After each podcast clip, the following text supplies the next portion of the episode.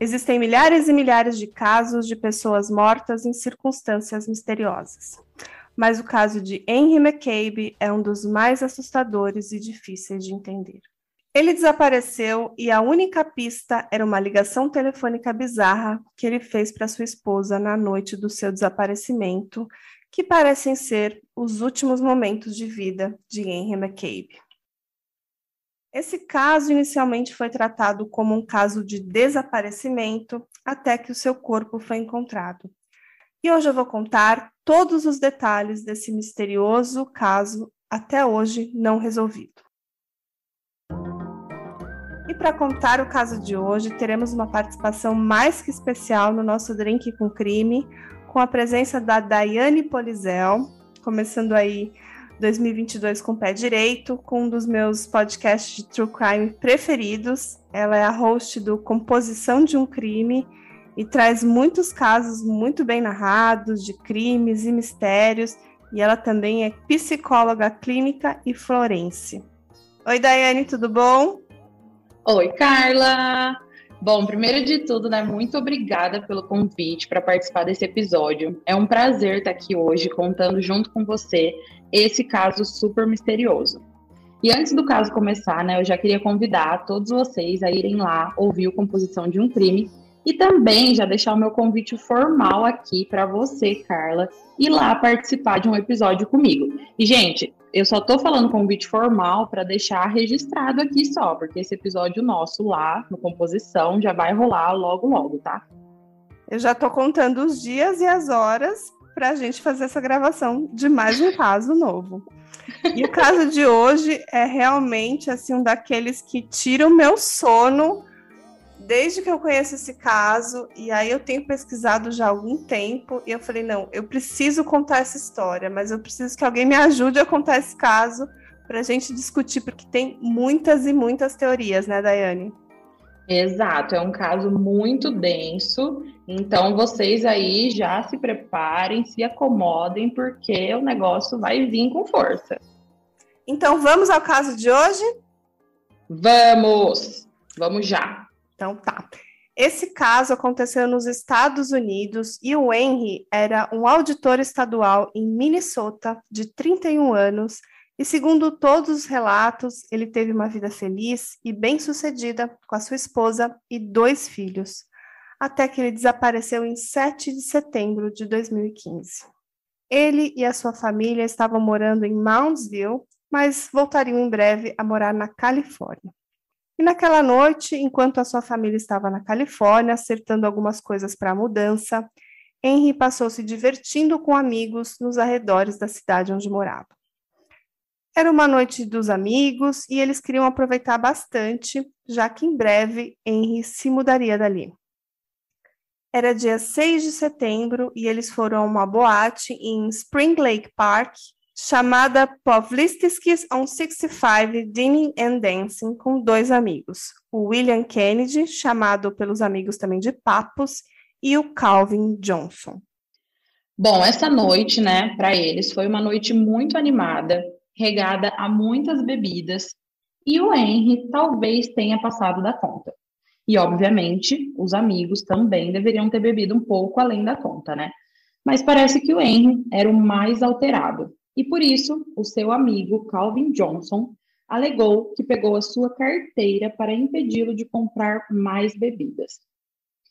Por volta de duas horas da manhã do dia 7 de setembro, uma segunda-feira, um feriado do Dia do Trabalho lá nos Estados Unidos, eles saíram do clube e o seu amigo William afirmou que o Henry pediu para ser deixado em um posto de gasolina na cidade de Fridley, embora esse posto ficasse alguns quilômetros na direção oposta de sua casa.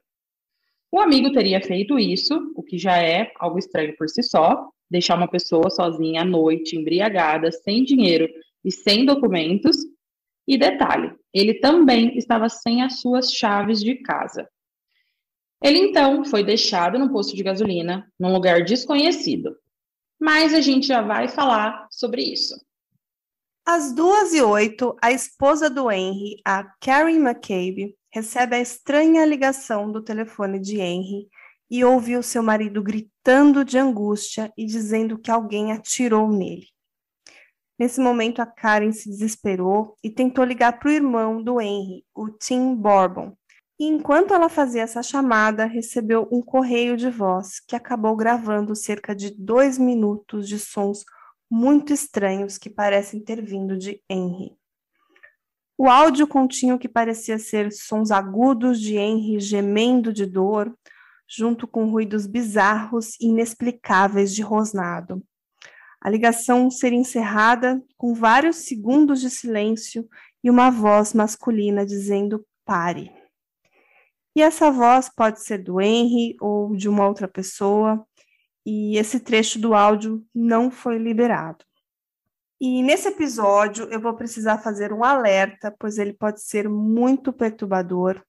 E tudo gira em volta desse áudio, que é uma mensagem deixada na caixa postal do telefone e do celular da sua esposa, que parecem ser os últimos momentos de vida de Henry McCabe.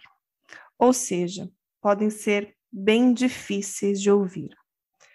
E eu quase nunca faço esse tipo de alerta aqui no Drink com Crime, mas esse caso realmente é algo muito bizarro. E daqui a pouco eu vou tocar parte desse áudio e por isso eu já deixo aqui o alerta.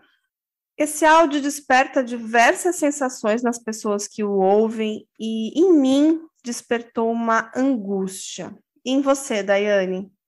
Bom, em mim, primeiramente despertou uma angústia. É um áudio bem, bem forte, né, para você ouvir. Mas depois, eu não sei se é porque a gente está aqui fazendo esse podcast de crimes, mas desperta também uma curiosidade de querer saber o que, que aconteceu, né?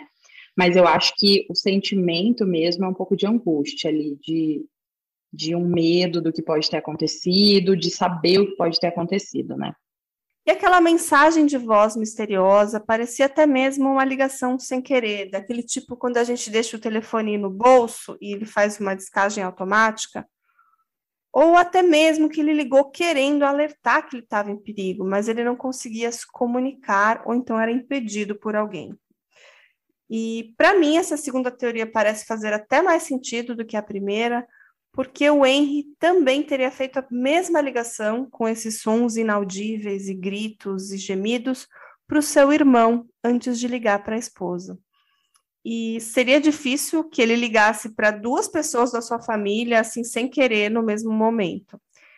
E apesar de não ser possível distinguir as palavras nesse áudio, o som é alto o suficiente, parecendo que o telefone estava próximo da boca dele e não, por exemplo, num bolso abafado.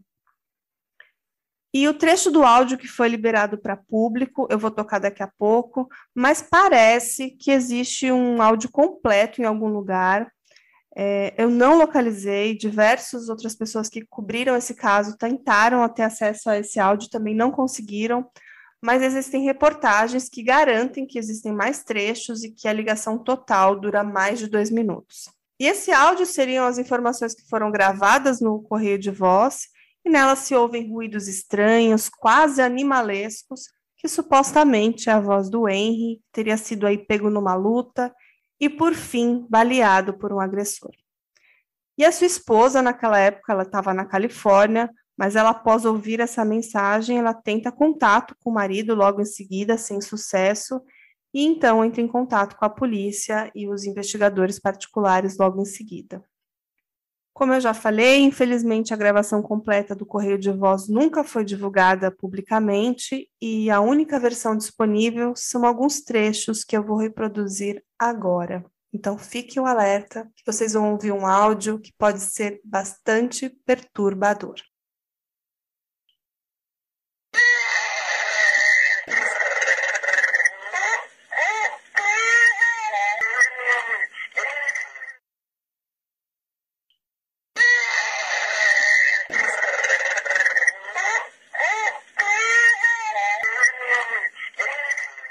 Bom, depois desse áudio, né? Por muito tempo não houveram mais pistas. O telefone celular de Henry foi desconectado logo após a ligação.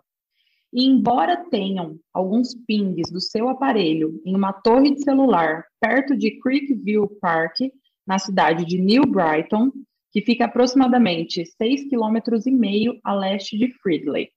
E estranhamente, ao investigar mais a fundo os pings do celular dele, viram que no intervalo de 30 minutos entre o horário que ele foi deixado no posto e o último sinal do celular, ele foi detectado em três diferentes locais e bem distantes um do outro.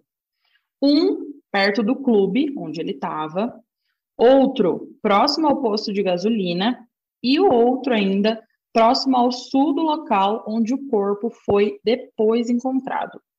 Isso indica que ele provavelmente estava em algum veículo e se movimentando, né? A Carla vai deixar um mapa lá no Instagram do Drink com Crime com esses locais para vocês compreenderem um pouquinho mais dessa linha do tempo e também entenderem ali a distância de um local ao outro. Isso tudo, né, pode indicar que ele estava de carro, ou pegou uma carona, ou até mesmo que foi sequestrado, né, que alguém pegou ele ali. E a gente tem que considerar que ele não tinha nenhum dinheiro com ele. O último local onde o sinal foi detectado foi em New Brighton, e lá foi onde o celular gravou aquela mensagem de voz sinistra que vocês ouviram agora e esse local fica ao sul de onde o corpo seria depois encontrado. A polícia suspeitou de William Kennedy desde o início, que é o amigo que deixou ele no posto. E isso acabou ficando ainda mais estranho quando se verificou as imagens de vigilância do posto de gasolina Super América, que é onde ele afirmava que tinha deixado o amigo. E no sistema de filmagens não tinha registro nenhum dele deixando o Henry lá. Acontece que o William errou na localização, pois a polícia logo encontrou uma filmagem dele deixando o Henry num outro posto de gasolina, chamado Holiday, que fica a 3 quilômetros de distância desse posto, mas na mesma estrada. E lá sim haviam imagens registrando ele saindo do carro e o seu amigo é, no carro se afastando. E outra coisa bem estranha é que o William tinha as chaves da casa do Henry na sua posse embora ele soubesse que o Henry precisava delas para entrar na sua casa. E para mim, a única razão plausível para isso é que ele achasse que aquelas fossem as chaves do carro do Henry ou que eles ele a tivesse nos mesmos chaveiro, né? Tipo, chave do carro e da casa, que eu faço isso também. É, mas isso nunca ficou nem muito claro nas reportagens. Eles falam muito da chave da casa. Eu vi algumas reportagens que falam da chave do carro que ele teria pego, mas é, as reportagens mais, é, mais confiáveis diziam que era a chave da casa. Bom, um outro amigo que estava com ele na boate, que é o Calvin Johnson, também entregou a carteira do Henry na polícia logo em seguida, depois do seu desaparecimento, alegando que naquela noite o Henry estava tão embriagado que ele pegou a sua carteira para impedi-lo de comprar mais bebidas. E as investigações seguiram, mas o paradeiro do Henry era desconhecido e a família seguia fazendo diversos apelos públicos e dando entrevistas, pedindo para que qualquer pessoa que tivesse informações sobre o seu paradeiro que fosse a público e divulgasse. E o desaparecimento de Henry McCabe foi um grande impasse porque ele desapareceu aparentemente sem deixar nenhum vestígio depois daquele telefonema bizarro. E não havia também nenhuma movimentação na sua conta bancária, ou nada assim com seu trabalho que, que fosse relevante, ou até mesmo com seu telefone. E o telefone foi desconectado depois dessa mensagem misteriosa no correio de voz e por causa disso, uma grande equipe de busca foi enviada para os arredores, para as redondezas, mas demorariam meses até que encontrassem o seu corpo. E foi lá, em 2 de novembro, quase dois meses depois daquela noite, que o corpo de Henry foi descoberto em Rush Lake, em New Brighton, cerca de 6 quilômetros a leste do posto de gasolina Holiday. E embora o Henry tenha dito à esposa que ele havia levado um tiro durante o seu telefonema, não havia ferimentos à bala ou ferimentos em seu corpo. Sem sinais perceptíveis de crime, o legista então determinou que a sua causa da morte foi afogamento. Os investigadores não descartaram a possibilidade de suicídio já que o Henry estava passando por alguns problemas pessoais e até mesmo uma depressão chegou a ser apontada. Parecia, né, que recentemente ele teve um cheque de aluguel devolvido e recebeu também uma avaliação de desempenho ruim no seu trabalho. Mas isso também é bastante contestado, porque se ele estava gastando demais em bebidas naquele dia, a ponto de ter a sua carteira confiscada, isso não faz muito sentido. Ainda mais ele tendo um bom emprego e uma vida bem estável. Outra hipótese levantada pela polícia era que, como Henry estava embriagado naquela noite, é possível que ele acidentalmente tenha tropeçado no lago e se afogado. Mas nenhuma dessas explicações vai explicar aqueles barulhos bizarros naquela mensagem, né, naquele correio de voz. Então, as circunstâncias exatas da morte de Henry McCabe ainda permanecem desconhecidas. E lembrando dos pings encontrados, né, que são os pontos aonde o celular passa numa torre, eles eram em três cidades diferentes. Spring Lake Park, que é onde ficava a boate, Fridley, que era onde o posto de gasolina estava, e New Brighton, a torre aonde o telefone gravou a mensagem, que era ao sul aonde o corpo foi encontrado. E ele morava em Moundsville, que é bem mais perto ali da boate, da onde ele estava, do que dos outros pontos aonde o celular foi detectado. E é difícil aceitar essa causa da morte, né? Principalmente depois de saber o conteúdo daqueles dois minutos de áudio, né? Onde a esposa, a Karen, ouviu o que parecia ser o seu marido, ou até mesmo algum tipo de criatura esquisita, gritando ali por sua vida por dois minutos, mas não era capaz de pronunciar outras coisas importantes. Então, tudo leva a crer que aquela foi a última vez que a Karen ouviu a voz de Henry. E algumas matérias falam que ela conseguiu gravar parte da ligação, outras falam que só existiu apenas essa mensagem gravada na caixa postal. Mas o que sabemos é que no dia seguinte ela fez um boletim de pessoa desaparecida e levou essa informação para a polícia. E como eu falei, não existem áudios completos divulgados, apenas trechos que foram publicados em diversos canais de TV, em matérias, e nele você pode ouvir os grunhidos, os gemidos bem comuns, característicos dessa ligação. E no áudio, é, ele teria dito para a esposa, numa ligação anterior dessa mensagem da caixa postal, que ele foi avejado, que ele levou um tiro, e depois, no final, ainda dizem várias vezes: stop, stop, pare, pare. E parece que também existe uma voz masculina que fala: pare com isso, então a ligação cai mas esse trecho, como eu falei, eu não localizei ou não foi a público, mas aparentemente ele existe, né? Essa parte do stop e uma voz masculina ao fundo. Bom, a verdade é que tudo é bem nebuloso e polêmico e talvez até mesmo fantasioso. E existe um podcast americano que eu ouvi para escrever esse roteiro que ele jura que ouviu o áudio completo e que em algum momento ele desapareceu completamente da internet e não existem mais rastros dele. Mas assim, eu tendo a acreditar que eles nunca foram liberados ao público apenas. E até eu acho que talvez a esposa, ao ouvir ele gemendo ali, é, com dor, com uma situação assim de pânico, ela imaginou ali que ele foi baleado e ela criou essa imagem na sua mente porque não existe nenhuma informação oficial que no áudio ele fala que ele foi realmente baleado, né? A informação oficial é que existe um áudio de dois minutos, é, que apenas alguns trechos foram liberados, mas o que tem no restante não sabemos, e que eles dizem que são é, áudios indecifráveis. Eu vou colocar aquele trecho aqui mais uma vez para vocês poderem acompanhar, agora que vocês já sabem mais alguns detalhes do caso então, vocês vão ouvir agora o áudio e eu vou avisar novamente que pode ser perturbador e chocante para alguns.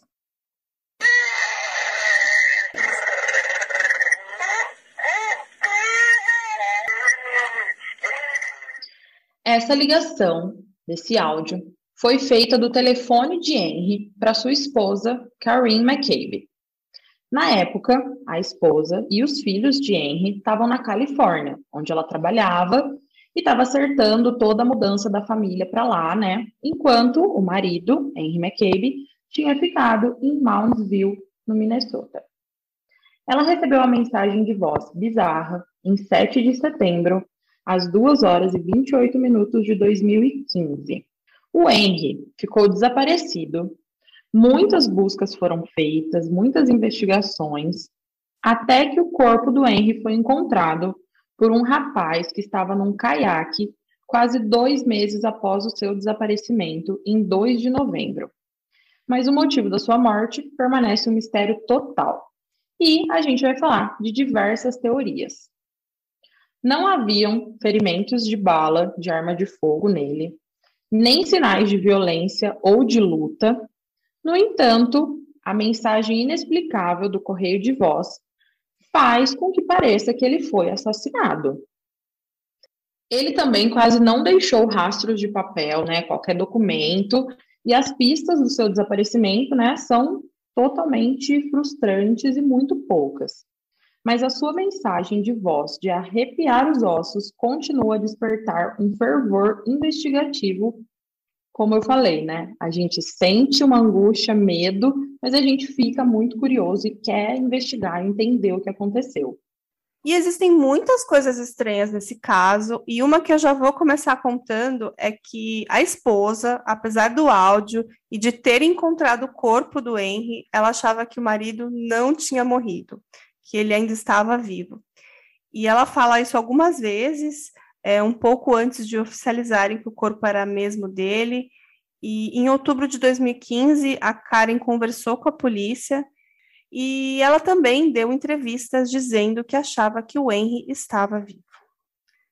Ela disse às autoridades que suspeitava que ele a estivesse traindo e que naquele mesmo dia do sumiço, ela disse a ele mais cedo que naquela noite, num telefonema, ela iria confrontá-lo sobre aquilo e ela afirmou que acreditava que ele podia estar em algum lugar da costa leste dos Estados Unidos, vivo, mas escondido. É, mas nenhuma das pistas que ela suspeitava deu certo, e no final a investigação esfriou até que o Henry foi encontrado morto num lago em novembro de 2015. E a sua morte foi considerada como resultado de afogamento e depois parece que ela desmente essa situação toda, de que ela achava que ele estava vivo, mas existem entrevistas dela falando isso, né, enquanto ele estava ainda desaparecido. E existem até especulações que eles estavam realmente separados, que ela teria ido para a Califórnia, que ele não iria acompanhá-lo, mas essas não são as informações oficiais, as informações é que ele iria logo em seguida. Bom, eu até entendo um pouco essa situação da dúvida quando encontraram o corpo por algum tempo, ela também não achava que era ele, porque até o momento de encontrarem o corpo e saírem os laudos da autópsia demoraram alguns dias. É, e parece que o corpo dele estava tão desfigurado que até mesmo o sexo do corpo, a raça, a cor, tudo mais foi de difícil identificação. E até que vieram documentos oficiais e provas que eram ele realmente. E para entender um pouquinho sobre a vida dele, a gente vai contar aqui a história da Libéria, que é onde o Henry nasceu. E a gente precisa fazer essa introdução aqui, porque talvez, essa é uma das teorias, esse crime tenha a ver com a origem dele. A vítima, né, Henry McCabe, de 31 anos, completaria 32 anos em poucos dias, morava nos Estados Unidos desde 2003 e era um imigrante da Libéria. Era um homem negro, pai de uma família, com um bom emprego. Ele tinha um diploma de economia e contabilidade na Universidade Estadual da Califórnia. E de acordo com as pesquisas aqui da Carla, a Libéria é um dos dois únicos países da África subsaariana, juntamente com a Etiópia, sem raízes na colonização europeia. Ela foi fundada e colonizada por escravos americanos libertos, com a ajuda de uma organização privada chamada American Colonization Society, entre 1821 e 1822. E isso foi criado na premissa de que os ex-escravos americanos teriam maior liberdade e igualdade nessa nova nação. E, gente, eu não sabia disso, eu não sei se a Daiane sabia, mas eu só fiquei sabendo quando eu fui escrever esse roteiro. É, então, eu sempre falo que drink com crime também é conhecimento, né? Eu nunca imaginei que um país como a Libéria tinha sido é, colonizado por ex-escravos americanos libertos. Essa foi uma informação assim que eu fiquei, nossa, tantos anos eu não sabia disso. Eu também, viu? e bom, a República da Libéria, ela está localizada na África Ocidental. Ela faz fronteira ao norte com a Serra Leoa e a Guiné. E ela também faz fronteira a leste com a Costa do Marfim e ao sul e a oeste com o Oceano Atlântico. Os escravos libertos dos navios negreiros foram enviados para a Libéria em vez de serem repatriados para os seus países de origem. Então, esses colonos criaram um grupo de elite da sociedade da Libéria e, em 1847, fundaram a República da Libéria que instituiu ali um governo inspirado nos Estados Unidos, nomeando Monrovia como a sua capital, homenageando James Monroe, que foi o quinto presidente dos Estados Unidos e também uma pessoa que era muito defensora da colonização. E a Libéria foi o primeiro país africano a obter a sua independência dos colonizadores quando houve ali a saída da sociedade americana do, de colonização do território.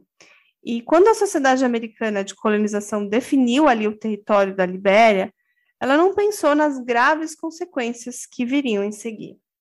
É, isso porque os ex-escravos eles teriam que dividir o território do país com as tribos africanas que ali já habitavam. E rapidamente ocorreram conflitos entre as tribos nativas e os recém-chegados imigrantes. Conflito esses que iniciaram a triste história do país. E ainda teve um golpe militar liderado em 1980 que derrubou o então presidente William Richard Tolbert Jr., marcando o início de um período de instabilidade que levou a duas guerras civis no país, deixando milhares de mortos e devastando a economia do país. E até hoje a Libéria ela tenta ali se recuperar dos efeitos nefastos da guerra civil e as perturbações econômicas. Bom, tudo isso que falei para contar que ele também era um ativista da coalizão de justiça da Libéria e sempre trazia a público todo o horror que a sua terra natal vivia. Então, será que a morte do Henry pode ser um crime de ódio ou um racismo? Pode ser que ele tenha provocado as pessoas erradas, pode ser que ele tenha falado coisas que deixou alguém irritado. Então, a gente tem que saber um pouco do, da história da vida dele e desse ativismo. E eu vou aproveitar para fazer uma pausa para falar é, de como esse caso me lembra o caso do Jelane Day. Você conhece esse caso, Daiane? Não conheço esse caso, ainda não ouvi, mas eu vou já então daqui a pouco ouvir. Esse caso do Jelane Day é um dos que tem, a gente tem ele aqui no Drink com Crime, é um caso bem parecido, bem parecido mesmo, é, Para você ter uma ideia, ele também era um homem negro que desapareceu e também foi encontrado morto, sem marcas no corpo, e a polícia sugeriu que ele também morreu afogado. Mas o caso dele tem muitas outras pistas bem estranhas, então vocês precisam ouvir o caso para saber, e é o episódio 17 da primeira temporada. E esse caso do Jelani Day está muito em alta, porque ele aconteceu recentemente, e foi na mesma época do desaparecimento e depois da morte da Gabi Petito. Então, quem tiver curiosidade, vai lá que esse episódio também é muito bom. Então, agora voltando ao caso de hoje, antes do Henry McCabe desaparecer, ele parece que tinha tido uma boa noite com amigos, muito divertidas ali num clube local, lá em Minnesota, onde ele já costumava frequentar. De acordo com os jornais, ele passou aquele dia todo com seu amigo William Kennedy e ele deixou lá no posto de gasolina quando eles terminaram de festejar, até que veio aquela mensagem de voz preocupante que aconteceu depois disso, às 2h28, e depois ele ficou incomunicável. O que faz a linha do tempo ali ser um pouco complexa, principalmente quando avaliamos os pings do telefone, como eu já falei. É, o amigo alega que ele insistiu para ser deixado naquele posto específico, do outro lado da cidade, o caminho oposto da sua casa. E eu estou repetindo isso porque eu realmente acho que essa seja a chave do caso. É, se alguém o viu naquele posto, ou se, ou se ele queria comprar alguma coisa ali na loja de conveniência, ou se ele iria se encontrar com alguém. mas essas informações não saberemos. E eu preciso citar aqui também que um ping do telefone dele celular também foi detectado nesse posto de gasolina, é, um pouquinho depois das duas da manhã. Então, entre o horário que ele foi deixado no posto de gasolina e o horário que a mensagem foi gravada, tem um intervalo de aproximadamente 28 minutos. Então, foi só no dia 2 de novembro de 2015, cerca de oito semanas depois do seu desaparecimento, que o corpo lá foi encontrado por um rapaz de caiaque no lago e que fica a seis quilômetros desse posto de gasolina onde o amigo o havia deixado. E ao contrário da mensagem de voz, não havia nada indicando que haviam armas ali em jogo, não haviam ferimentos, e o legista também não encontrou nenhum ferimento que, que indicasse que seria o motivo da morte, e a morte foi considerada uma morte não suspeita. É, nenhuma causa da morte foi determinada, mas o caso permanece em aberto e existem especulações que o FBI estaria investigando o caso por isso, é, mas até hoje também não existem relatórios do FBI sobre o andar do caso. Pode ser que seja só uma especulação que o FBI está nesse caso. E uma das explicações que falam que se realmente fosse um crime ligado a ódio ou ligado ao passado dele na Libéria, que aí sim o FBI estaria interessado, é, mas até hoje não sabemos. E de acordo com David Singleton, do Departamento de Polícia de Minnesota, a morte de Henry McCabe é totalmente desconcertante. Ele chegou a dizer, abre aspas, não acredito na ideia de que ele vagou tão longe sozinho e o áudio não apoia a ideia de que a sua morte não é suspeita. Ele disse isso numa entrevista, né? E de acordo com o relatório de autópsia, o Henry McCabe provavelmente morreu por afogamento, mas a polícia ainda considera o homicídio ou o suicídio como possibilidades. O caso permanece em aberto devido àquela mensagem bizarra né, no correio de voz que agora parece ter pouco a ver com a sua morte por afogamento, mas que certamente, provavelmente, continha pistas né, do seu desaparecimento. Parece, parece que o áudio até foi analisado pelo FBI, mas como a Carla disse, né, não tem nenhuma informação concreta de que o FBI realmente é, está investigando ou investigou em algum momento esse, esse acidente, entre aspas, né, do Henry. E vamos imaginar agora, né? O corpo ficou dois meses no rio. Então ele estava tão decomposto que eu acho que essas conclusões também não seriam fáceis é, de dar. Tudo indica que ele não recebeu nenhum tiro, como parece que ele disse na mensagem para a mulher. E não existia nenhum sinal de briga ou hematomas no corpo dele, pelo menos nada que estivesse preservado, né? e nem mesmo sinais de autodefesa nas mãos, nos braços. Então, foi um caso, e é um caso bem frustrante, porque a gente não tem muito da onde continuar. O William Kennedy, o amigo do McCabe, que deixou ele no poço, nunca foi ligado ao crime, embora tenha sido ele que o levou até o local é, na noite que ele desapareceu. Mas aparentemente, uma das palavras distinguíveis na fita de áudio do Henry era Papos, que também era o seu apelido, o apelido do William. E também tem a questão que ele foi lá na polícia devolver as chaves e sobre a desculpa que ele as levou naquela noite em que festejou com ele, é, tentando impedir que ele voltasse para casa. O que é bem estranho, porque por que, que você deixaria um amigo num lugar que você não conhece, embriagado, sem a sua carteira, sem dinheiro, sem as chaves da sua casa, é, e que justificativa é essa de impedir que ele chegasse em casa, né? É, se ele estava sozinho, a sua esposa estava viajando, e eu acho que essa é mais uma justificativa para que ele se certificasse é, que o amigo estava sim com as chaves e não sem elas, né? Tipo, ele foi deixado sozinho num lugar estranho, então ele ia perguntar: você está com a chave, você está com sua carteira, você tem como voltar para casa? Ele não fez nenhuma pergunta, ele simplesmente deixou ele lá. E outra polêmica também sobre o William é que parece que ele e o Henry eles não eram assim amigos tão íntimos. É, eles se conheciam há pouco tempo, ao contrário do outro, do Calvin, que era realmente mais amigo, amigo há mais tempo dele. E o Calvin também, de certa forma, testemunhou a favor do William, afirmando que ele também ouviu o Henry pedindo para ele ser deixado naquele posto de gasolina, naquele local, naquela noite. E quando questionaram o motivo, é, ele não falou, é, ele apenas respondeu: fica tranquilo, aqui é a minha área, conheço tudo bem, não se preocupem. É o que é bem estranho, porque ele não tinha nenhum meio de transporte, ele foi deixado a pé. E pelo que eu pesquisei, se ele fosse é, a pé da sua casa caminhando, é, seriam pelo menos 40 minutos do posto de gasolina Super America. E ainda é bem estranho, porque a gente sabe que o Calvin estava com a carteira e os documentos, enquanto o William estava com as chaves de casa do Henry McCabe. E ambos entregaram à polícia depois do desaparecimento. É, e detalhe, como eu falei, aparentemente não é a chave do carro, porque ele estava de carona naquele dia é a chave da casa, o que para mim não faz o menor sentido.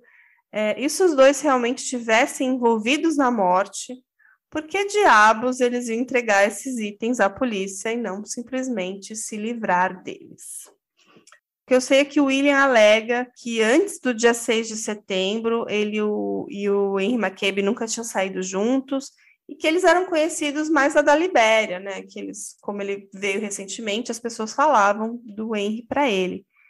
E antes de se mudar para Minnesota, o William Kennedy ele era um jogador de basquete muito conhecido na Libéria. E em diversas entrevistas, depois que esse caso veio à tona, ele disse que ele estava disposto a fazer um, um, teste de polígrafo, de detector de mentiras, e que ele não tinha nenhum motivo para machucar o Henry. E essa declaração foi feita antes do corpo ser encontrado. E como William Kennedy pode ter sido a última pessoa a ver o Henry McCabe com vida, eu imagino que muitos apontam os dedos para ele. E ele fala numa entrevista: Eu gostaria de nunca ter dado aquela carona. Não éramos amigos, éramos mais conhecidos. Bom, e quando William deu seu depoimento à polícia, ele inicialmente descreveu um posto de gasolina Super América, onde não havia nenhuma evidência dele ou do Henry. Mais tarde, né, a investigação da vigilância por vídeo eletrônico no local de diferentes lojas confirmou que, na verdade, era outro posto de gasolina, chamado Holiday, o que também era alguma coisa bem estranha, né? Apesar dessa parte do William parecer é, que ele estava tentando esconder alguma coisa, Parece que apenas foi uma confusão dele, né? Porque eles viram o circuito de filmagens e tudo o que ele disse acabou sendo confirmado. Ele realmente deixou o Henry lá sozinho. A única coisa diferente é que não era no posto de gasolina que ele inicialmente falou, era em outro posto de gasolina, numa localização diferente. Os logotipos dos postos de gasolina são das mesmas cores. Então, até dá para imaginar, né, que uma pessoa bêbada iria confundir os dois com muita facilidade. Pode ser que o Henry, bêbado, assegurou o William que ele sabia onde estava e queria ser deixado lá. A esposa do Henry, a Karen, ela ficou perplexa quanto ao motivo do William deixar o Henry num posto de gasolina às duas horas da manhã. Por que, né? Por que, que não deixou ele simplesmente em casa? Muitos ângulos desconcertantes e insatisfatórios do caso de desaparecimento de Henry McCabe nunca foram investigados. A justificativa do amigo, né, que tirou as chaves e a carteira, seria para ele não beber mais e chegar em casa em segurança. Mas isso também é contraditório, né? Já que, ao invés dele deixar o amigo em casa, que seria muito mais seguro, ele deixou ele num lugar desconhecido, sem dinheiro, sem chave, sem carros, o que tornaria tudo muito mais perigoso, né? E a gente está citando isso mais uma vez porque dá para pensar, né? Talvez deixar ele embriagado ali sozinho pode ter deixado ele vulnerável a outras pessoas, né? Que fossem fazer alguma coisa. E dito tudo isso, agora eu quero voltar a falar um pouquinho do passado dele. É, vocês lembram que eu falei que a morte dele pode ter alguma relação ali com movimentos na Libéria, né? O Henry McCabe emigrou para os Estados Unidos para escapar ali da violência no seu país natal, a Libéria, e a comunidade liberiana teria sugerido que a sua morte poderia estar ligada à violência local. É, uma ativista chamada Loveta Tubeck, ela falou numa entrevista ao Star Tribune Eles matariam sem remorso. Eles fazem isso há anos e precisamos descobrir o que aconteceu. Bom, mas além dessa mensagem de voz preocupante, há poucas evidências de que exista uma outra pessoa envolvida na morte de Henry. E também existem algumas inconsistências na história que a esposa, a Carrie McCabe, e o policial David Singleton fala. Existia ali uma polícia comunitária, que era uma polícia é, voluntária, que eles eram policiais que atuavam ali como mediadores entre cidadãos e a polícia. E a Karen, tava, que é a esposa do Henry McCabe, ela estava em contato com um policial, o David Singleton. Eles estavam dialogando para tentar entender o que estava acontecendo. Mas teve um momento que a relação entre eles azedou e ela meio que despediu essa polícia comunitária. E nesse momento, o David foi a público dizendo que ele achava que a Karen parecia estar ocultando algumas informações. Ele disse assim: sentimos que todos fomos enganados. Temos uma obrigação ética e moral para com a comunidade e queremos fazer a coisa certa. No entanto, a Karen fala que todas as declarações que ela disse para a polícia eram verdadeiras e que o David estava tentando é, colocar algum tipo de culpa nela ou tentando falar que ela não estava sendo sincera em todas as suas colocações. Bom, eu não consegui encontrar qual a inconsistência que o David cita, que a Karen falava e ele dizia que não fazia sentido, mas eu acredito que sejam sobre o passado do Henry ou sobre a vida pessoal, porque em diversos momentos a mídia e, e até a própria polícia quis fazer parecer que ele não era uma pessoa assim tão bem-sucedida e tão feliz como a esposa fazia parecer. Mas são só especulações minhas, aí sem nenhuma fonte, aí baseada no que eu sei sobre o caso. Mas a verdade é que houve aí um conflito sobre o que ela dizia e sobre o que essa polícia comunitária estava investigando. E para nós, né? O Henry McCabe não parece uma pessoa típica que está ali insatisfeito com a vida, deixando tudo para trás. Na época da morte, ele estava casado há 11 anos, tinha dois filhos e trabalhava como auditor no estado de Minnesota. Um trabalho que aparentemente né, ele amava, segundo o que todo mundo ali falava. A polícia de Minnesota ofereceu uma recompensa em dinheiro por informações e uma organização privada que inicialmente ele se envolveu no desaparecimento dele, o Departamento de Polícia Comunitária, né, ofereceu uma recompensa de 5 mil dólares. Outras contas ali, outras, outras matérias acabam dizendo que era 10 mil dólares. Então, ou é 5 ou é 10, em troca de informações úteis que poderiam levar a uma prisão. Uma linha de denúncias anônimas também foi criada, porque todo mundo estava desesperado por uma pista, né? E depois de demitir o policial daquela polícia comunitária de Minnesota, a esposa do Henry, a Karen, começou a trabalhar com a polícia mesmo de Moundsville no meio da investigação, porque ela sentiu que eles atenderiam melhor a necessidade dela e da família. E até agora, nenhuma das organizações foi bem sucedida em encontrar qualquer tipo de pista sobre a morte e o desaparecimento do Henry. E todo tipo de teoria surgiu, até mesmo que teria acontecido algo sobrenatural. É, eu li um tópico do Reddit, do Unsolved Mysteries, e as pessoas compartilharam as suas teorias sobre o que elas acham que aconteceu com o Henry McCabe, ou o que, que aquelas mensagens ali na caixa postal, no correio de voz, realmente eram. E a maioria das pessoas sugerem que era um ataque de um animal, ou até mesmo água borbulhando, ele gritando debaixo d'água, algo muito sinistro ou até mesmo sobrenatural. E, como eu já falei, até hoje, a mensagem na caixa postal, no correio de voz, permanece sem explicação. E é importante lembrar que eles só liberaram alguns minutos do áudio, então parte dessa informação que temos são os relatos da esposa e das autoridades que haveriam esses sons inaudíveis e também o stop no final, que essa parte do stop a gente não, não tem. É, o que nos faz pensar que se ele estava tentando ligar escondido sem que alguém visse, é, alguém, e enquanto isso alguém estava torturando ele, por exemplo.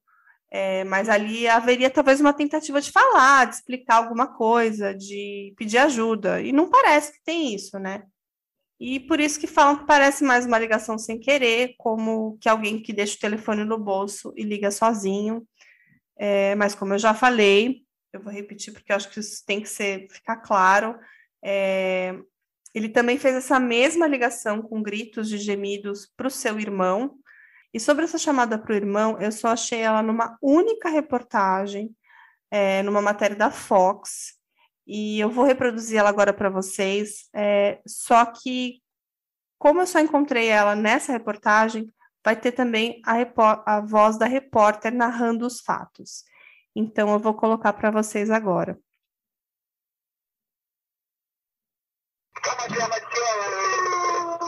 But one that's confusing, shocking, and scary.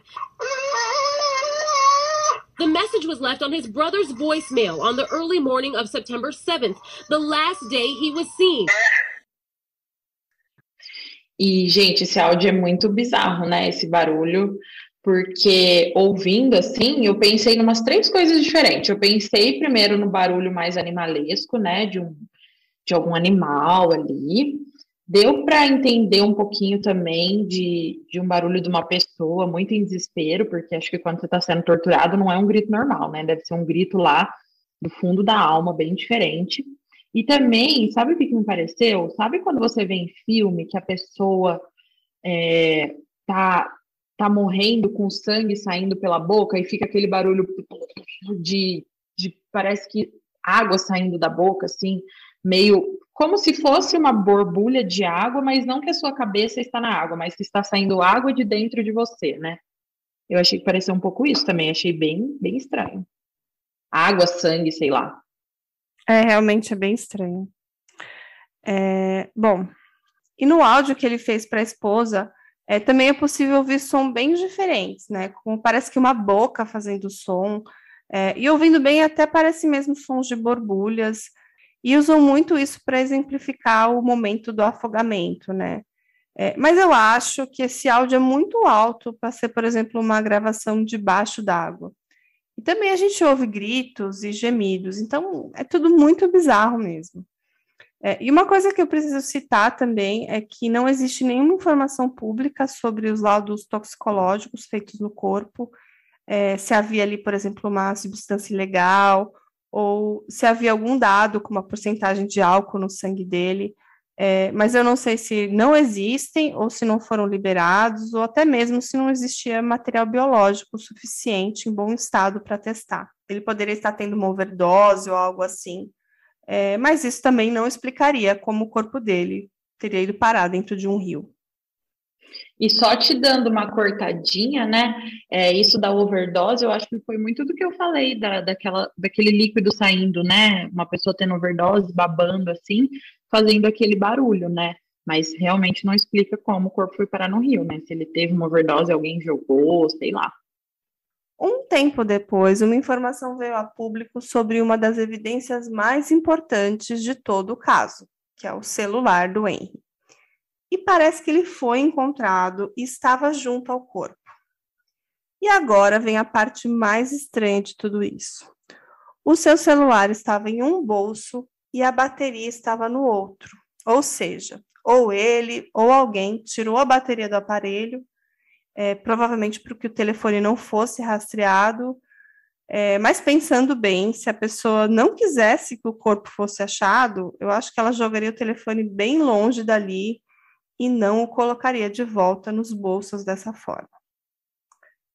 Bom, e o que é mais bizarro de tudo isso é que essa informação do celular não é uma informação oficial. É, eu encontrei ela numa postagem no Reddit e que havia um relato do que parecia ser uma conversa telefônica entre a Karen e um homem contratado para ajudá-la.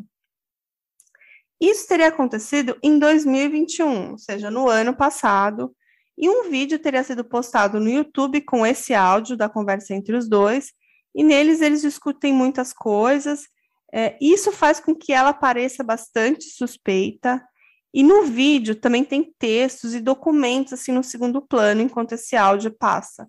E uma dessas imagens seria uh, sobre a autópsia, um documento sobre a autópsia, que mostra ali uma informação de que o seu telefone estava no bolso direito e a bateria no bolso esquerdo. Isso teria vindo à tona em 2021, é, mas não está mais no ar no YouTube, e parece que existia também um site associado a esse vídeo. E o mais bizarro ainda é o nome do site, que é o hackersforhidemurders.com, que é tipo hackers para contratar assassinos.com. É, você chegou a ler essa postagem do Reddit, Daiane? Não, não cheguei, mas agora que eu vi o nome do site, né, eu já fiquei tipo, meu Deus. Então, ó, é, se você clica aí nesse link aí, abre ele para você dar uma olhada.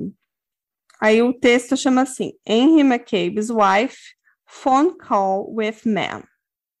Uhum. Aí ele fala, I came across on YouTube, I go. Então, bom, ele estava procurando no YouTube sobre o áudio, é, o full áudio, o áudio completo, e não encontrou, mas ele encontrou esse vídeo, que aparece ser uma conversa entre a Karen e um homem contratado para ajudá-la, e eles discutem sobre muitas coisas. Bom, aí nesse, nessa postagem do Reddit tem duas coisinhas em vermelho, que é esse Karen McCabe phone call, aí você clica nela, se você puder clicar aí, uhum, não tá abre nada, não abre nada. Ah, é um vídeo privado. É um vídeo privado, exatamente. Então a gente não consegue ter acesso. E aí, quando você clica embaixo, que é Greg Evans Site with Call and Dog. Abre esse, abre esse site, né? Hacker for, for Hire Murder, só que também não é, tá para comprar esse domínio, é. Então, assim, Existe é... o domínio, mas não tem nada.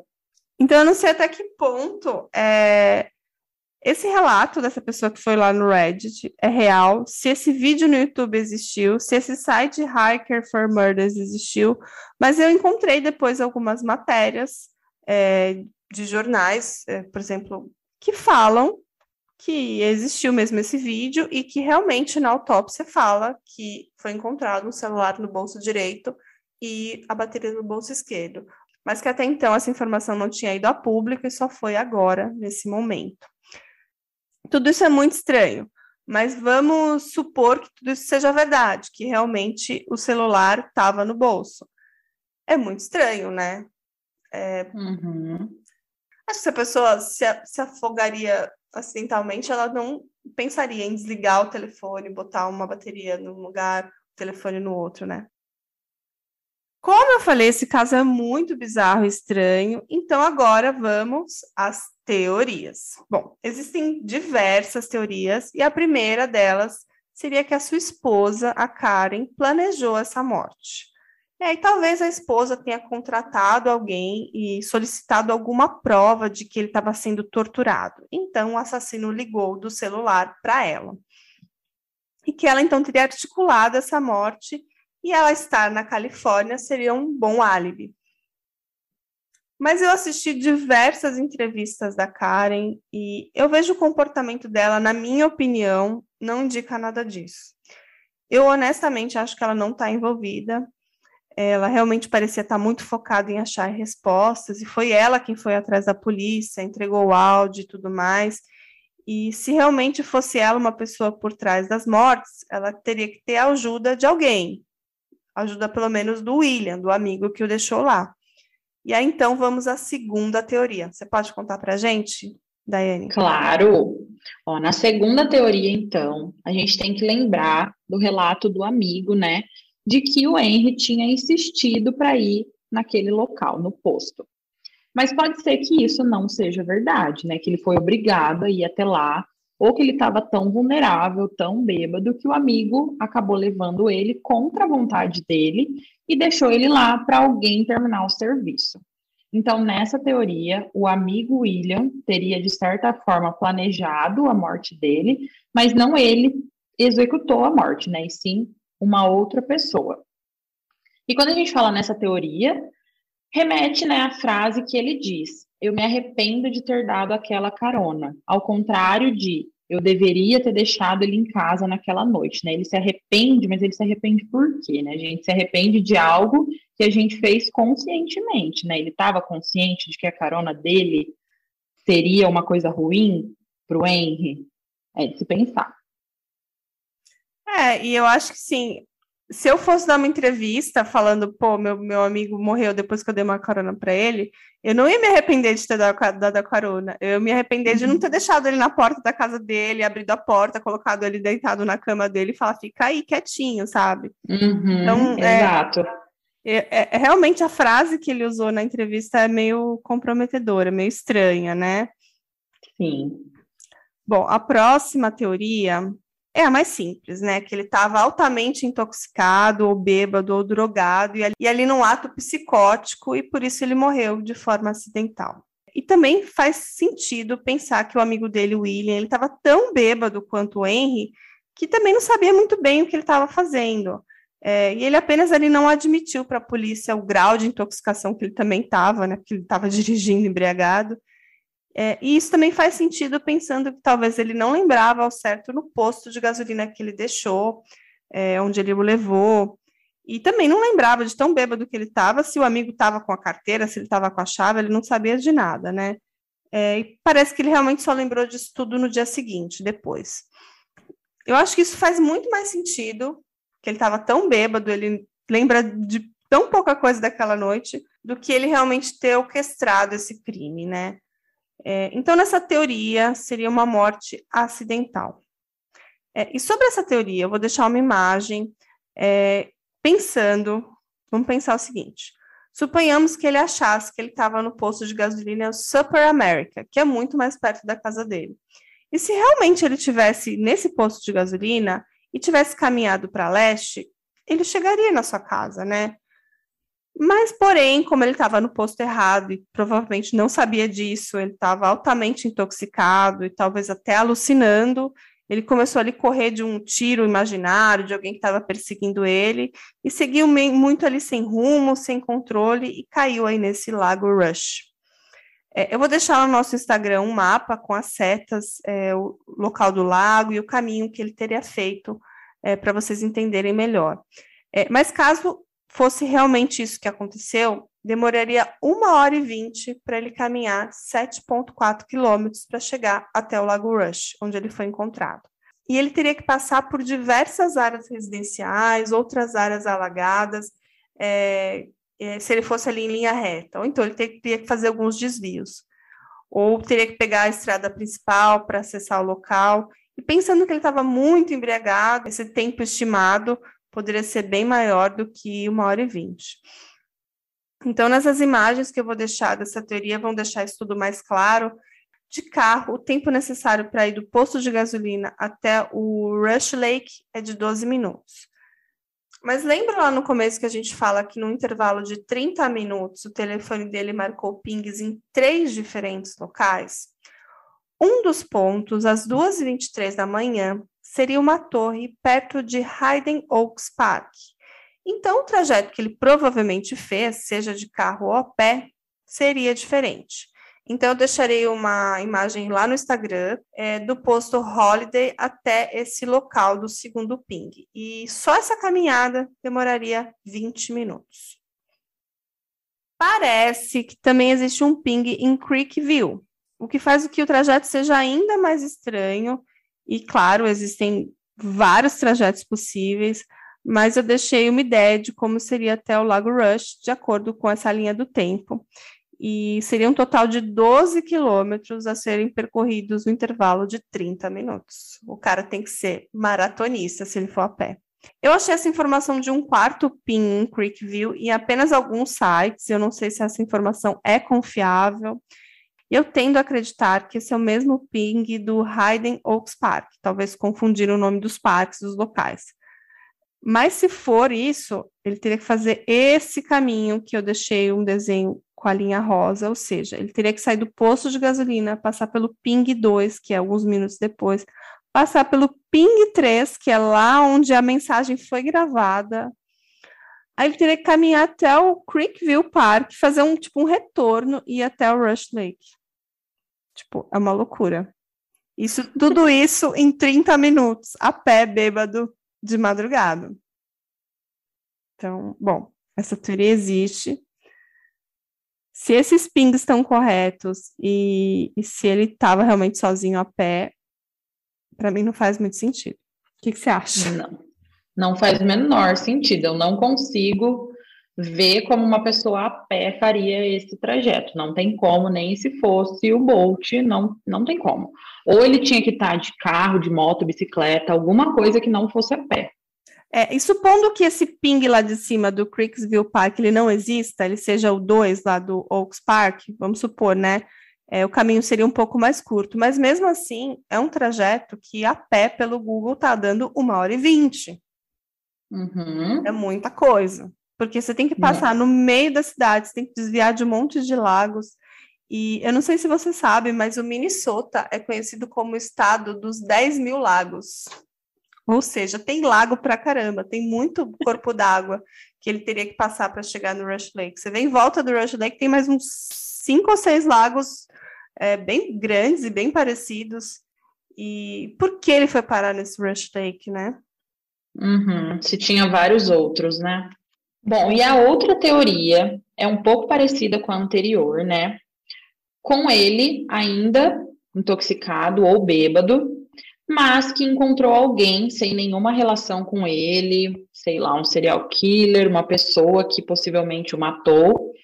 Talvez alguém possa ter dado carona para ele, viu ele lá a pé andando falou que é uma carona. Então, ele teria sido vítima de uma pessoa desconhecida que encontrou ele ao acaso vagando pela rua, pela rodovia. E esse caso às vezes é citado como uma possível vítima do Smiley Face Killer que é uma teoria que existe um assassino em série, né, que mata preferencialmente homens jovens e deixa os corpos é, em, em, lagos, é, em coisas de água, né, pelos Estados Unidos. O que você acha? Essa teoria do smiley face, ela parece que ela foi criada por dois policiais aposentados que começaram a ligar alguns casos de mortes é, misteriosas e que tinha uma carinha de smiley face. Mas assim, é, tudo indica que isso nunca existiu, né? Eles quiseram encontrar um ou dois serial killers para solucionar essas mortes, mas eu realmente não acredito na teoria do Smiley Face Killer. Eu queria saber sua opinião.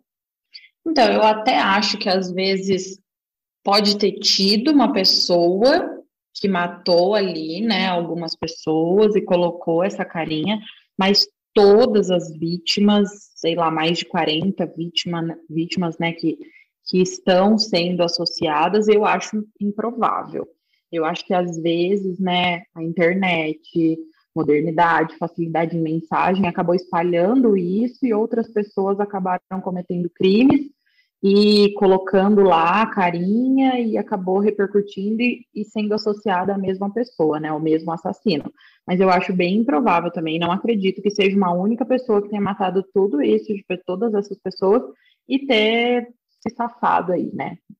É, essa teoria do smiley face, eu acho que a coisa em comum que eles colocam é o fato de serem as vítimas serem homens, todas estarem embriagadas e todas serem encontradas em corpos d'água, geralmente rios e lagos.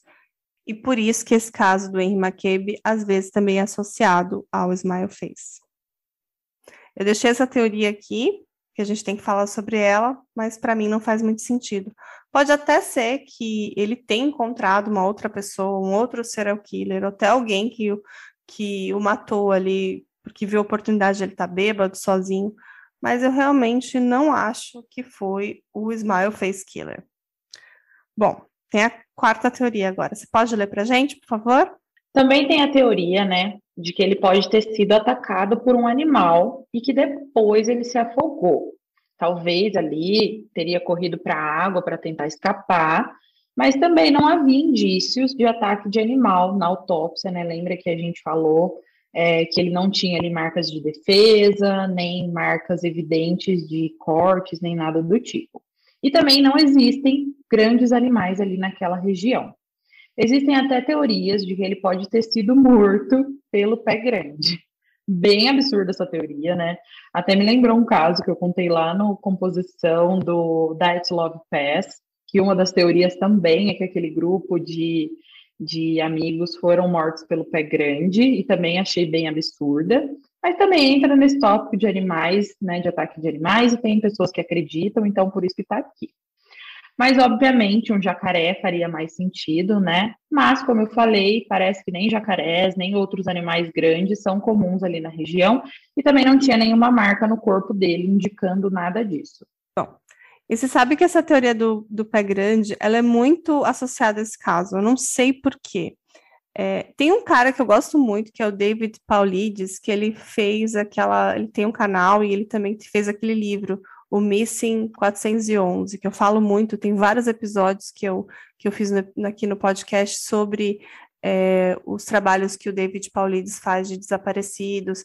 Tem o caso do, do Jarid Atadeiro, tem o caso do Dior Kans, e tem outros diversos outros casos que vocês podem ver aqui no canal. Ele fala sempre do caso do Henry McCabe falando do pé grande. Mas isso foi, acho que, um pouco antes de encontrarem o corpo dele. E cá entre nós, não faz o menor sentido o pé grande estar tá no meio de uma cidade, uma área super urbana. Tipo assim, não é no meio do mato, não é numa floresta, é numa cidade. E tinha muitas casas, você vê o mapa, é uma região super residencial ali. Então, essa teoria para mim é furadaça, mas obviamente eu achei que trazê-la para vocês. E a próxima teoria também, né, é se ele realmente foi morto por ser liberiano ou também por ser um membro ali da coalizão, né? Nessa quinta teoria, a gente pode pensar aqui num crime de ódio, talvez, num crime é, de, como que fala, um crime de nações, né? De uma nação contra outra, um crime mais político, né? Então, nessa teoria, a gente pensa mais na morte dele como sendo uma forma de atacar o ativismo de imigrantes. Ele era muito ativo, falava muito sobre a situação do país e ele morava nos Estados Unidos, né? Era uma pessoa de outro país defendendo seu outro país, querendo a melhoria do seu outro país nos Estados Unidos, né? Ele era uma pessoa importante, conceituada, então, será que algumas das suas falas sobre isso acabou irritando alguém e esse alguém resolveu matar ele, silenciar para ele não levantar mais essas essas questões que ele estava trazendo, né? E isso é uma teoria muito levantada quando se fala que o FBI estaria possivelmente investigando o caso, porque se fosse apenas um afogamento, o FBI não ia ter nada a ver com isso, nem queria nem iria se interessar pelo caso. Mas também não existe a confirmação de que o FBI está realmente trabalhando nesse caso, né? É mais uma especulação. A família tem pedido bastante isso, que o FBI entre na investigação, mas a gente não sabe se em algum momento entrou ou se em algum momento vai realmente entrar. E a gente também tem que pensar no racismo, né? O racismo puramente, é, por ele ser um homem imigrante, negro, morando nos Estados Unidos, é, me faz pensar aqui nessa sexta teoria que talvez até mesmo policiais poderiam estar envolvidos, né? Um homem negro, sozinho, bêbado na beira da estrada, pode ser que eles foram ali dar uma lição nele ou algo assim e passaram dos limites, causando ali a sua morte. É, e entre todas essas teorias que eu falei agora, é, que estão aí também divulgadas na mídia, eu acho essa a mais provável porque parece que os áudios me remetem a um momento de tortura, sabe? Como se ele tivesse sido forçado aquilo. E como a gente sabe, isso infelizmente acontece muito nos Estados Unidos, é, e se acontece até mesmo em público, sendo televisionado, como no caso do George Floyd, que aconteceu recentemente, por que não aconteceria com um homem negro sozinho, num lugar isolado, né? E tem uma youtuber maravilhosa que eu amo, que é a Kendra Ray, não sei se você conhece. Ela também cobriu esse caso alguns anos atrás, logo lá em 2015, quando aconteceu. E ela aponta uma teoria muito interessante, que para mim também faz todo sentido, é, e de certa forma também seria relativa à minha sexta teoria. É, ela fala que esses sons gravados é, parecem muito quando uma pessoa recebe uma taser, aquelas armas de choque. E realmente, se vocês entrarem na internet e ver vídeos de pessoas sofrendo choque de taser, os sons que as pessoas emitem são idênticos. Então, será que um policial ou uma outra pessoa estava torturando ele com isso, né? Bom, de todas essas teorias que eu vi por aí, essa é que eu acho que é a mais provável e é a que faz mais sentido. O que, que você acha, Daiane? Essa do taser também, eu parei para procurar qual era o som de uma pessoa, porque o único som que eu tinha ouvido era em filmes, e eu não sabia se aquilo era realmente o real, né? Mas realmente parece. É um som bem, bem estranho. E eu acho de todas essas que a gente falou até agora, né? Eu acho realmente que a sexta é uma das mais prováveis. É um homem negro andando sozinho numa área residencial que não era a área que ele morava, bêbado, sem identificação, sem dinheiro, sem chaves.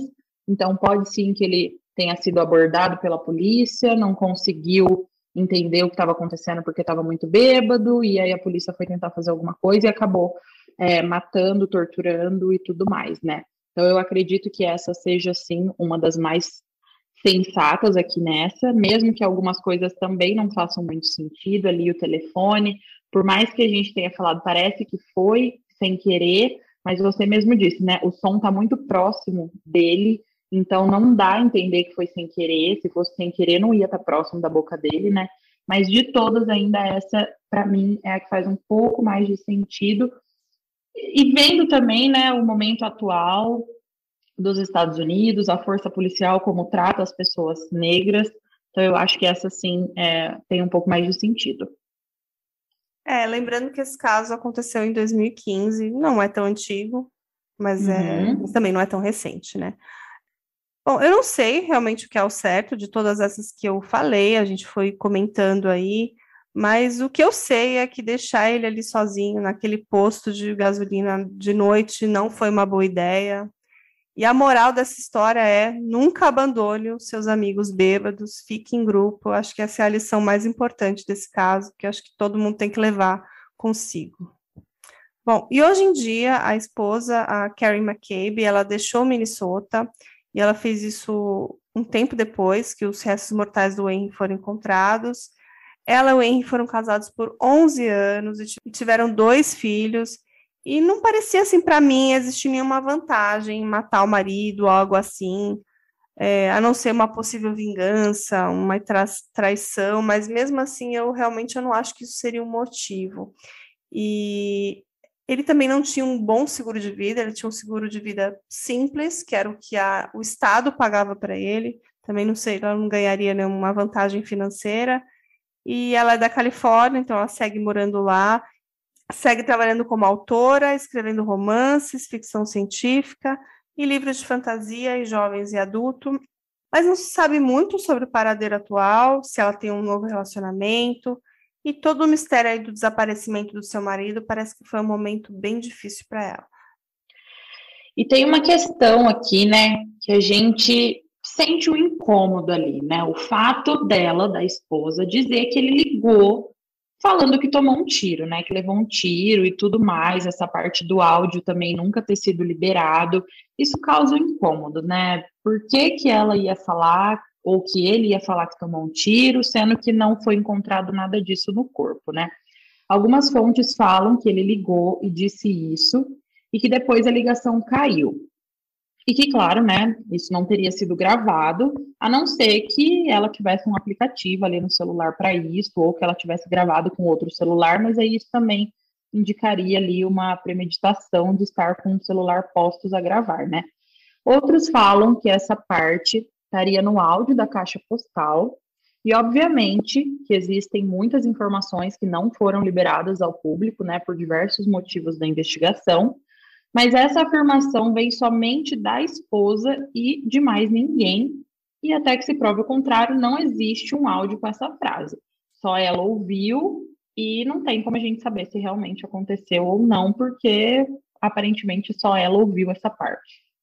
É, e lá em cima eu até citei, assim, eu até acho que ela pode até ter imaginado, né? Imagina, você tá uhum. dormindo, alguém te liga, tipo, duas da manhã e você atende o telefone, você já tá puto com seu marido, que ele acha que ele tá te botando uma gaia, aí o cara começa a gritar, em pânico, aí o que você vai falar? Meu, o cara levou um tiro, aconteceu alguma coisa. Eu acho que talvez ela pode ter imaginado, assim, é, que era o que estava acontecendo, ela criou aquela imagem na cabeça, e depois, quando ela realmente viu a mensagem que estava gravada na caixa postal que era só aqueles grunhidos, ela pode ter pensado que, que aquilo que ela pensou fazia mais sentido ainda, né? Uhum. É, mas, bom, como você mesmo falou, essa informação vem somente dela, da questão que ele teria levado um tiro.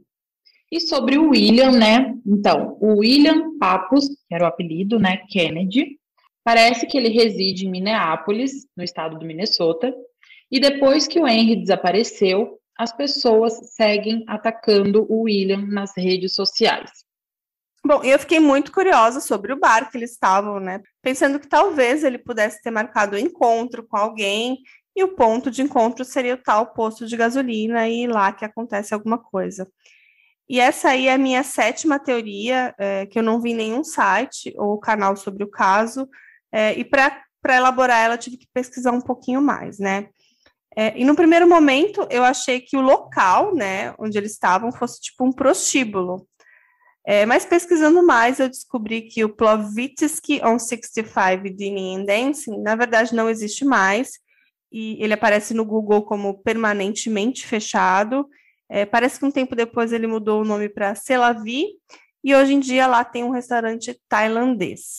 Eu encontrei algumas fotos do local como ele era na época, e parecia ser um bar bem simples, daqueles com um palco, com bandas locais, um balcão, mesas de bebida.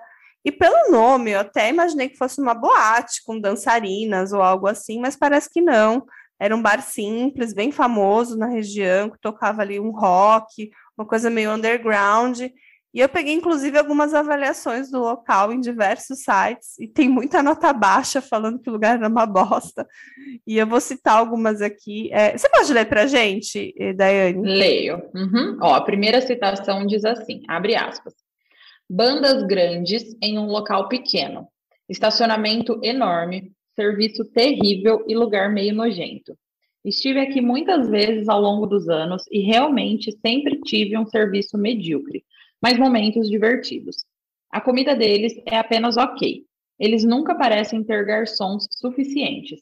E os que têm são sempre irritados. Então não espere muito e divirta-se. Fecha aspas. A segunda é, abre aspas, fui lá para um show cheio de motoqueiros inúteis em todos os cantos. Recomendo se você estiver procurando por metanfetamina ou sífilis. Fecha aspas. E a terceira é, abre aspas. Ai, ai. Ontem à noite, fui com uma amiga conferir a apresentação da banda de seu colega de trabalho. A banda era cover, perfeitamente decente, o público era incrível. Éramos os mais jovens lá, por pelo menos uma década.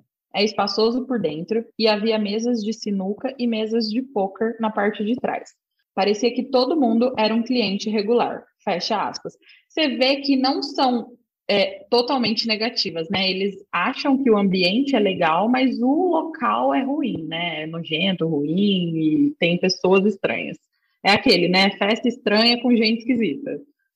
É, e eu resolvi realmente pesquisar um pouco mais sobre o histórico do bar, que eu não vi em nenhum outro site. Podemos dizer que é uma coisa exclusiva nossa aqui pensando aí numa oitava teoria, né? Será que ele pode ter sido drogado nesse bar? Será que alguém colocou alguma coisa na bebida dele sem ele perceber?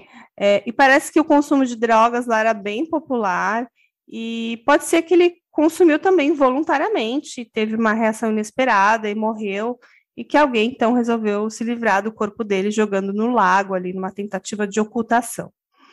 Mas como não existem informações do laudo toxicológico, essa teoria fica aqui muito sem embasamento, né? Bom, a minha teoria, depois eu quero que você fale a sua, se você tiver uma, ou se você não concordar ou concordar com a minha, vamos lá. Eu acho que ele podia estar envolvido em alguma coisa ilegal, ou estava só planejando se encontrar com alguém naquele posto alguém que ele já teria pago, ou então ele ia só receber alguma coisa. E por isso ele não se preocupou se ele estava ali sem a sua carteira. Então, podia ser, por exemplo, uma garota de programa, um vendedor de drogas, é, mas que talvez essa pessoa estava ali seguindo o carro deles, é, ou algo assim, e por isso ele estava ali despreocupado por não ter carona para voltar, que essa pessoa levaria depois ele de volta. E aí eles sairiam daquele posto de gasolina, iriam juntos até uma área mais isolada de carro, e lá teria acontecido, sei lá, uma briga, e ameaçam atirar nele, ele começa a correr, e aí tiros são dados, mas nenhum acerta o, o Henry, e aí ele acha que sim, então ele foge, eles começam a persegui-lo, e foi nesse momento que ele teria ligado para a esposa, dizendo que levou um tiro, porque ele acha que vai ser morto muito em breve, é, apesar do tiro não ter acertado, ele talvez tinha achado que sim, e aí ele liga novamente e já dá na caixa postal. E quando ele teria ligado pela segunda vez, seria no momento quando as pessoas que o perseguiram o alcançaram. E aí então capta os sons dele sendo torturados, talvez com uma taser, uma arma de choque, e sendo sufocado. Então eles poderiam ter batido na cabeça dele até que ele ficasse desmaiado. E ele deixa o telefone cair e por isso que tem alguns minutos de silêncio e a pessoa que o persegue talvez encontre esse telefone, percebe que tem uma ligação em andamento e nesse momento ele fala pare e desliga um aparelho. Então essa é a minha teoria. E eles teriam deixado o Henry desacordado, eles colocam o telefone no bolso, sem a bateria, a bateria no outro bolso, e jogam o corpo dele no lago, e por isso ele morre afogado.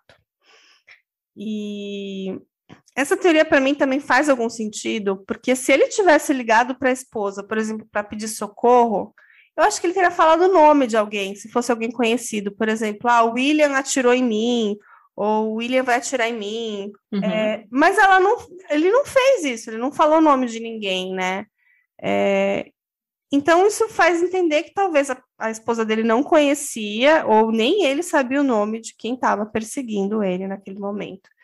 Então, essa é a minha teoria. Eu fiz aí, pegando todas as informações, eu acho que tudo meio que se encaixa aí nessa minha ideia. O que, que você acha disso? Ó, eu eu tenho uma teoria que começa parecida com a sua e depois eu desvio um pouquinho. Eu imagino que no início ele podia estar assim envolvido com alguma coisa ilegal ou sei lá que ele não quisesse que alguém soubesse. Então ele pede para ser levado lá para o posto de gasolina pelo amigo dele. É... Mas aí depois eu imagino que não sei, porque a esposa dele sempre foi um comportamento ali meio diferente, né? Eu não acho que ela seja culpada de ter feito alguma coisa ou ter mandado alguém fazer alguma coisa, mas eu não acho que o comportamento dela foi um comportamento simplesmente de uma esposa desolada porque o marido desapareceu. Eu acho que tem umas nuances ali de esconder alguma coisa, mas eu também não sei o que que ela estava escondendo. Aí é, é, daí que vem a minha teoria, né?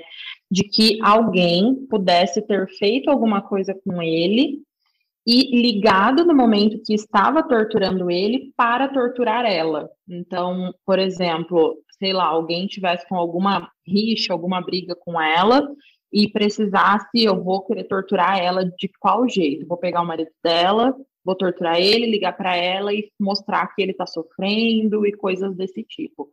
Mas não consigo encaixar tudo, né? Toda a teoria acho difícil conseguir encaixar tudo, mas eu pensei um pouco nisso. Ele também não sabia, eu imagino, né? Ele estava lá por alguma coisa ilegal e acabou que alguém é, tentando fazer alguma coisa contra ela fez contra ele. Por isso que no início ela estava com esse comportamento meio estranho e mas também não sei se faz sentido, porque se a pessoa tivesse alguma coisa contra ela, teria feito contra ela, né? Não sei. Foi mais a teoria mais próxima que eu consegui pensar, assim, mais louca, não tão louca quanto a do pé grande, essas outras que a gente falou. É, eles falam muito da esposa, do tipo, ah, meu, por que ligariam para ela? Mas também tem a questão de ter ligado para o irmão dele também, que também tem os mesmos tipos de, de áudio confusos e sem explicação no telefone do irmão. É, uhum. É, mas mas pode ser que estavam tentando atingir a família de alguma forma. A sua teoria também faz um pouco sentido, sim. Bom, e se você gostou desse caso e quer contribuir para o Drink com Crime continuar com esse conteúdo de qualidade, com casos inéditos, e vai ser a primeira vez que eu vou fazer esse tipo de pedido aqui, eu vou pedir para vocês contribuírem com um porquinho do Drink com Crime. Esse caso deu muito, muito trabalho, não tem nada em português, e foram semanas de pesquisa, e se você quiser contribuir aqui com a gente, para que eu possa aqui tomar mais drinks com vocês, eu vou deixar um link do Patreon lá no nosso Linktree. E se você também quiser fazer um Pix para a gente, pode mandar no drinkcomcrime.gmail.com. E eu vou ficar muito agradecida e vou botar aqui no porquinho do Drink com Crime. E vou agradecer vocês no próximo episódio, combinado? Então agora chegou a hora de me despedir da Daiane que foi um episódio muito gostoso de gravar. fluiu super gostoso. Estou aqui, ela, ela, lendo, ela contando o caso, e eu, nossa, faz super sentido. com tanta clareza e contando tudo, eu fiquei assim, nossa, como deu tudo certo, deu muito certo essa parceria. Gente, eu amei gravar esse episódio, deu muito certo, não deu pouco certo, não deu muito certo. Acho que fluiu muito, muito mesmo. E eu quero só fazer um adendo aqui. Você que gosta do Drink com Crime, contribua mesmo, porque olha, dá trabalho fazer episódio, dá trabalho pesquisar. Esses episódios que a gente faz sobre crimes é, de outro país, a maioria das pesquisas são em outras línguas, então a gente precisa traduzir, a gente precisa fazer o roteiro, precisa gravar, editar, tudo isso dá trabalho, demanda tempo, então se você gosta aqui do Drink com Crime, contribui, qualquer quantia vai ser muito bom e a Carla vai conseguir trazer sempre coisas melhores para vocês. E eu quero agradecer de novo pelo convite, eu amei estar aqui, vou deixar de novo reforçar que daqui uns episódios a Carla vai estar lá no Composição, então vocês aguardem que tem mais um episódio da gente juntas. E é isso, um beijo para todos os drinkzeiros daqui. E eu aguardo vocês lá no Composição também, e você também, Carla. Obrigada pelo convite. Eu amei demais esse episódio, ficou muito bom. Ó, mas antes de dar tchau, tchau oficial, eu vou dar um spoiler. Que eu e a Daiane, a gente tem conversado, a gente está com outro projeto, de um outro podcast que vai ser muito bonito. É uma coisa assim mais sentimental. A gente não vai contar ainda o que é, mas quando lançar, eu vou, vou divulgar no meu canal e acho que a, a Daiane também vai no dela, porque essa parceria tem tudo para dar certo. Acho que a gente tem uma conexão aqui, tô sentindo aqui uma puta conexão e eu acho que vai dar muito certo. E eu amei estar aqui hoje, nessa noite maravilhosa, gravando esse episódio. E eu, que, eu sempre faço isso, eu queria deixar um abraço, talvez, para a família do Henry, se alguém ouvir esse episódio lá nos Estados Unidos, tem muito brasileiro lá, né? Esse caso deve ter tido uma grande repercussão lá, que eu acho que eles precisam ter uma paz, né? Eu acho que só encontrando a solução, uma resposta que eles vão ter. E como não tem nada na mídia, desde 2015 o caso assim tá paradaço, só agora em 2021 que apareceu essa notícia aí da bateria do telefone e tal. E é muito complicado isso e a gente não vê nada novo. Esperamos que um dia a gente possa gravar uma parte 2, quem sabe. Aí eu vou te chamar de novo, tá bom, Daiane? Eu quero. Nossa, queria muito que a parte 2 a gente que investigasse e descobrisse, mas vai ser difícil a gente conseguir os laudos e tudo mais. Mas fica aqui a nossa contribuição para as teorias e vai que uma delas está certa, né? Então, e mais uma coisa também, né? Eu queria só dar uma ênfase nesse nosso futuro projeto que vocês vão descobrir logo. E eu acho que todo mundo vai gostar bastante. É uma coisa mais sentimental mesmo e que tem uma abordagem diferente, né? Eu acho que todo mundo vai gostar, espero. Vai sim. Então, Daiane, um beijão para você. A gente se vê no próximo episódio. Eu vou estar tá lá no Composição. E aí, eu aviso também os nossos ouvintes o dia que eu vou estar por lá, tá bom? Fechou. Um beijo, um beijo para todo mundo e um beijão, Carla. Até, até a próxima. Tchau, tchau. hey, você se interessa por crimes reais, serial killers, coisas macabras e tem um senso de humor um tanto quanto sórdido? Se sim, você não está sozinho. Se você precisa de um lugar recheado de pessoas como você Venha conhecer o podcast Pátria Amada Criminal. Todas as semanas tentamos entender o pior da humanidade. Nesse processo a gente ri, chora, fica brava, fofoca, porque afinal de contas é assim que a gente fala quando está entre amigos. Suas novas melhores amigas trevosas estão aqui no Pátria Amada Criminal.